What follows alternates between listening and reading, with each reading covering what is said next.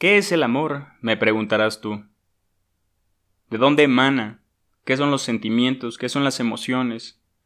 ¿Puedo amarme a mí mismo? Se es difícil ser humilde cuando se es tan perfecto y hermoso. Hola a todos, ¿cómo están? Bienvenidos sean. Con esos aforismos, que es la máxima de las frases, quisiera empezar este video, este podcast, con el amor. Algunas definiciones de algunos antiguos grandes pensadores, tanto literarios como filósofos. Entonces, vamos a ellas. Plutarco nos menciona que hay amores tan bellos, que justifican todas las locuras que hacen cometer. Recordemos que el amor es algo abstracto y subjetivo, entonces es difícil, cuasi imposible, describirlo puntualmente, ¿no? Porque hay muchas definiciones, cada quien tiene la propia, cada, cada quien lo ve de manera distinta. Entonces, recordemos que el mundo es como nosotros somos, y todas estas afirmaciones o estos axiomas que nos mencionan, por ejemplo, Plutarco, ok, no, em, pues están precedidas por algún amor que él tuvo, de cómo concibió el amor, de todo lo que le tocó vivir. Entonces, bueno, en base a ello, vayamos a Aristóteles, que nos decía, el amor se compone de una sola alma que habita en dos cuerpos, tu alma gemela, tu otra mitad. Recordando aquella alusión de la otra mitad, que es un precepto griego, decían que éramos divididos al nacer, nacíamos con una otra mitad que era una parte de nosotros, que nacíamos con un solo cuerpo y una sola alma. Entonces, mi alma gemena y la otra mitad. Me hace recordar el amor platónico, ¿no? ¿Qué es el, tu platónico? Vamos a la definición puntual o vamos a dar el significado. Lo platónico es un sinónimo de utópico. ¿Por qué? Cuando decimos ah, es un amor platónico, es un trabajo platónico, es porque peca de irreal, es una idealización romántica de la perfección, pero está muy lejos y es solo una aspiración. Recordemos que la perfección como tal no existe, entonces lo platónico y la perfección es una aspiración del ser imposible de, llegar. O creo que para todos, como es tan subjetivo y abstracto también como el amor, la perfección, creo que cada quien pondrá aquí su definición, pero lo platónico es eso difícil de alcanzar o perfecto por eso mismo y por ende es difícil de alcanzar, ¿no? Gran Aristóteles nos deja su frase, esperemos que haya amado y que haya sufrido para poder escribir con, con sangre y con corazón, porque creo que las personas que han sufrido de amor o de un corazón roto tienen muchas historias que contar. Número 3. Ovidio. Ofrecer amistad. Al que pide amor es como dar pan al que muere de sed. ¿Te imaginas? Es como te ahogas, es la muerte. Pero bueno, muchas veces no se puede ser recíproco a otra persona porque nosotros no controlamos nuestras emociones. No podemos decidir a quién amar, pero también está el otro lado. Nosotros no podemos ofrecer algo que no estamos dispuestos a dar también. Increíble, ¿no? Virgilio también tiene una definición y nos comenta que el amor conquista todas las cosas. Dejémosle paso al amor. Oh, wow. Virgilio me encantó. Claro que sí. Dejémosle paso al amor, porque conquista todo. Puede conquistar un corazón, puede conquistar una sonrisa, puede conquistar el mundo mediante el amor. Tácito nos menciona, ama y haz lo que quieras. Si callas, callarás con amor. Si gritas, gritarás con amor. Si corriges, corregirás con amor. Si perdonas, perdonarás con amor. Hazlo todo con amor, ¿no? Que esa sea la voluntad detrás de todo, ¿no? Ese virtud, ese empuje, ese, esa voluntad que sea el amor, ¿no? El motor. Amar es mi revolución, hashtag. Algunos pensadores españoles y latinoamericanos, grandes escritores, por ejemplo, Octavio Paz, un gran y respetable autor mexicano, el amor es intensidad. Y por eso es una distensión del tiempo, estira los minutos y los alarga como los siglos. Wow, esto es muy interesante, inclusive metafísico, inclusive cuántico. Es verdad. Recordemos que el, tiempo es una aspiración. Nosotros regimos el tiempo en base a las estaciones y al sol y la luna. que son las cosas que rigen el cuerpo humano y nuestra biometría. ¿Te das cuenta cómo se, se van las luces y nos da sueño? Porque rigen nuestros instintos. Entonces, es muy interesante cómo el tiempo pasa más lento cuando estamos con una persona, cuando lo estamos pasando bien, cuando estamos gozando ese tiempo, queremos que no se acabe.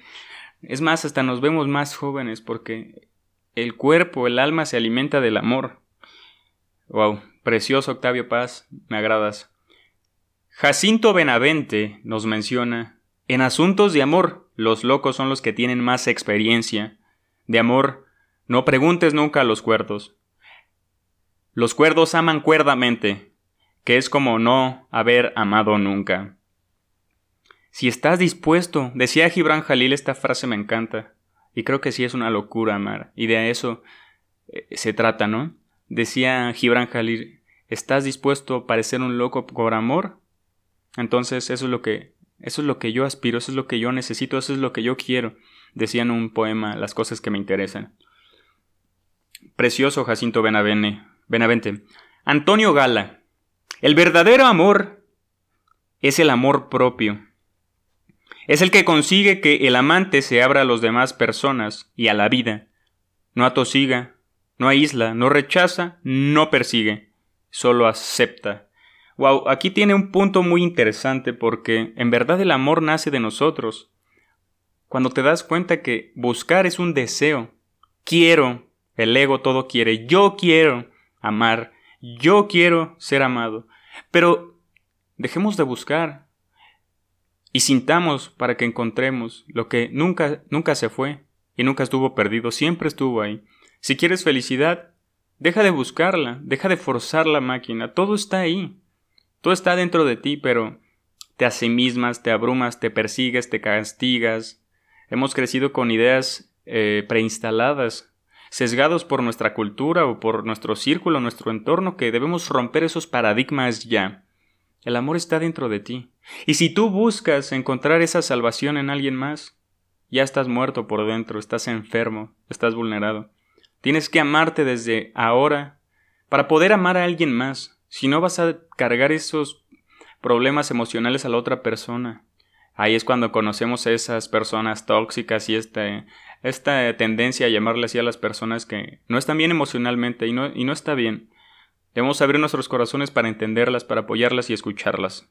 Pero sí, el amor nace desde uno. Y cuando tú ames desde el fondo de ti, a ti mismo, porque hay personas también que nos hacen amarnos a nosotros, porque pues nos hacen ver cosas en nosotros que jamás vimos, o nos hacen enderezar el camino. Hay personas que son medicina para el alma, ¿no? Que llegan a nuestra vida sin pedirlas ni llamarlas. De eso se trata, de curarnos a nosotros mismos, de estrecharnos la mano. Pero debemos encontrarnos desde adentro para poder dar nuestra mejor versión. Creo que es cuando más enamorado te sientes, ¿no? Cuando tu amor nace desde ti y es recíproco a otra persona, porque cuando tu amor nace desde la otra persona, se va y ahí tenemos el apego. Entre menos apegado estamos a la persona, mejor sabemos amar, porque entendemos su espacio, entendemos que su voluntad es mágica y ella puede hacer consigo lo que quiera, y bendito sea el que quiera compartir contigo, porque lo hace con decisión y con amor no por obligación, no por este tedio, no por no estar solo, no por em, eh, tener miedo a la soledad, ¿sabes? Muy interesante, Antonio Gala, ve todo lo que nos hiciste reflexionar en este podcast, que para eso es este espacio, para aprender todos juntos, ¿no? Por favor, vele dando like y suscríbete y compártelo a un amigo, ¿sabes? Que esté enamorado, a ver qué, qué de esto se le pega. Aunque no es la verdad, ¿eh? Todos amamos y creo que el amor es un sentimiento universal con el cual todos nos podemos identificar. ¿Por qué crees que las obras de Shakespeare, em, de muchos autores, han traspasado tiempos? Porque pues hablaron de sentimientos universales, de algo que todo el mundo ha experimentado. José Ortega y Gasset nos decía, hay quien ha venido al mundo para amar a una sola mujer y, Consecuentemente, no es probable que tropiece con ella. Bueno, quién sabe. ¿Qué es eso del amor de la vida? Si es uno, si son todos los que tenemos en una vida o es el del momento. No juzgo porque encontramos personas que le llaman el amor de su vida a cada relación que tienen y válido, ¿no? Cada quien. Pero no te engañes en verdad, ¿eh? Si en verdad lo crees, date las tres. Miguel de Cervantes, gran escritor, que con una obra y con obras también nos dejó su gran legado. Por eso, por eso juzgo y disierno por cosa cierta y notoria, que, que, tiene el amor su gloria a las puertas del infierno.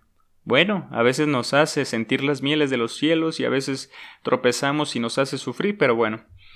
Lope de Vega nos decía también, la raíz de todas las pasiones es el amor. De él nace la tristeza, el gozo, la alegría y la desesperación. ¿Cuál cierto? Vamos a algunos autores universales Jean-Paul Sartre, Antoine de Saint-Exupéry, eh, Principito, eh, muchos autores que, pues, la verdad quisiera rescatar.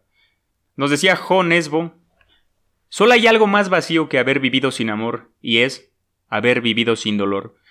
Recordemos que las emociones tienen un mismo origen, que nosotros las fragmentemos, las dividamos y las contrapolemos en base a cómo nos sentimos, ya es cosa nuestra. El ser racional quiere entenderlo todo y lo cataloga así en base a cómo se siente. Pero inclusive las cosas malas tienen cosas buenas y viceversa. Esa dualidad, esa contraposición, ese contraste delicioso y bello que nos tiene la vida. Bernard Russell nos decía, temer al amor es temer a la vida. Y los que temen a la vida ya están medio muertos. Vamos a intentar amar sin miedos, con todo, decían, si vas, ve con todos. El francés Albert Camus, gran filósofo, nos menciona que no ser amados es una terrible desventura. La verdadera desgracia es no amar. Ya déjate si no eres amado, no amar. Charles Baudelaire, un poeta maldito, uno de los grandes de la literatura, dejó poemas preciosos. El amor es el anhelo de salir de uno mismo. No podría estar más concuerdo con él porque el amor debe de nacer de uno mismo, de estar bien.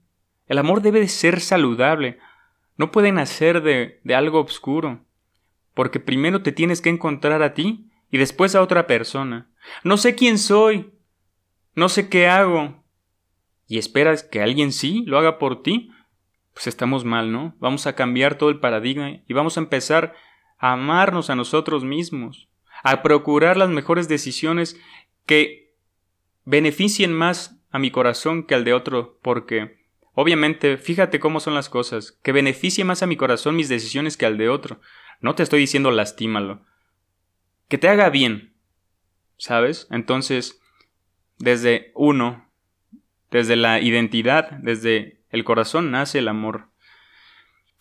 Jacques Rousseau nos menciona las cartas de amor se empiezan sin saber lo que se va a decir y se terminan sin saber lo que se ha dicho. Wow, qué maravilla, nos dejamos llevar. Voltaire nos mencionaba hay que saber que no existe país sobre la tierra donde el amor no haya convertido a los amantes en poetas.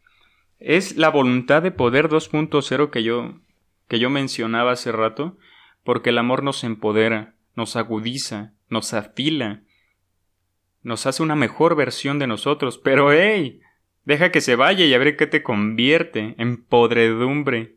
pues así pasa, ¿no? Altas y bajas, pero así es el amor, el amor verdadero. Antoine de Saint-Exupéry, el escritor de El Principito, nos menciona, amar no es mirarse el uno al otro, es mirar juntos en la misma dirección. Pero fíjate, no es mirar con los mismos ojos, Vamos a ir por cada quien su sendero, en paralelo. Pero tu sendero es tu sendero y mi sendero es mi sendero. No te puedo decir qué hacer, cómo vivir. Si vamos a, a caminar juntos, de eso se trata la vida y bailar por ese camino, ir bailando, ir brincando, ir contemplando el cielo, las nubes, la gente que pasa, la naturaleza, ver cómo cae la tarde.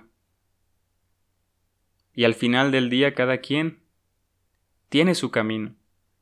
Y así nos vamos a ir en soledad porque Vivimos y nacemos solo y morimos solos.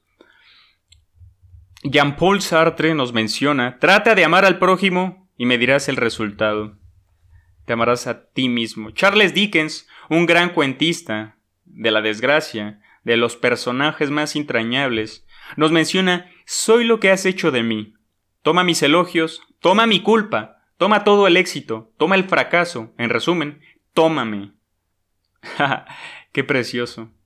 Me encantó. Y vamos a terminar con una persona con la cual me quito el sombrero. Aquí hay muchos lúcidos a los cuales yo respeto, pero por decir Jean-Paul Sartre, Antoine de Saint-Exupéry, Voltaire, Rousseau, Baudelaire, Camus, Russell, grandes autores, Lope de Vega, Miguel de Cervantes, Antonio Gala, Octavio Paz, Aristóteles, wow, un sinfín de grandes pensadores que nos afirman que el amor existe, que es uno de los motores más inagotables de creatividad y de inspiración.